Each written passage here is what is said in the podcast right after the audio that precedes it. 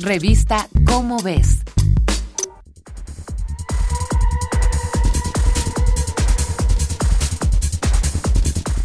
En los primeros momentos de la pandemia, se corrió la voz de que un medicamento podía ayudar a los enfermos graves de COVID-19 a recuperarse, el remdesivir.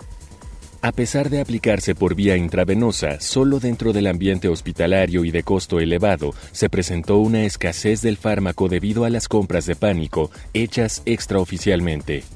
De cualquier modo, este medicamento provocaba en algunos pacientes la inflamación del hígado como efecto secundario.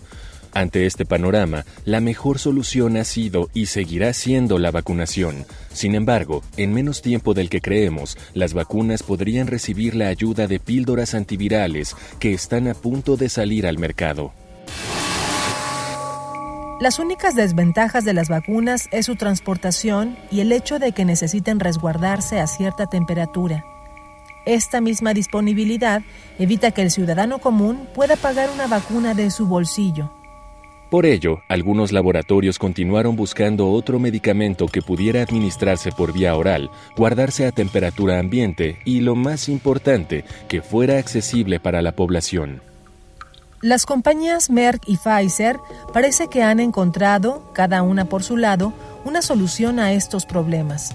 Y la mejor parte de esto es que están enfocando sus esfuerzos en reducir su costo.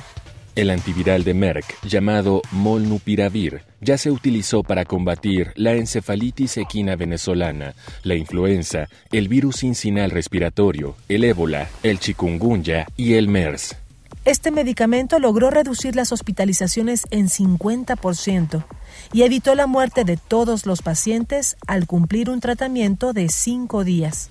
Por su parte, el medicamento de Pfizer, el Paxlovid, redujo la hospitalización hasta en un 89% y también evitó las defunciones en el mismo tiempo de tratamiento.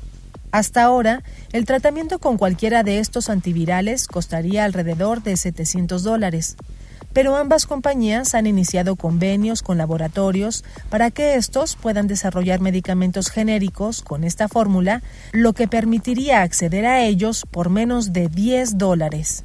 Ambos se están produciendo en masa y solo están a la espera de la aprobación de organismos internacionales.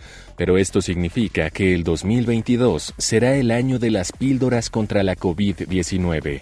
Esto no significa que deba abandonarse la vacunación. Por el contrario, la mejor forma de erradicar la pandemia será combinando estas dos grandes herramientas contra la enfermedad. Esta es una coproducción de Radio UNAM y la Dirección General de Divulgación de la Ciencia de la UNAM, basada en el artículo Las píldoras que vienen, de Miguel Ángel Ceballos.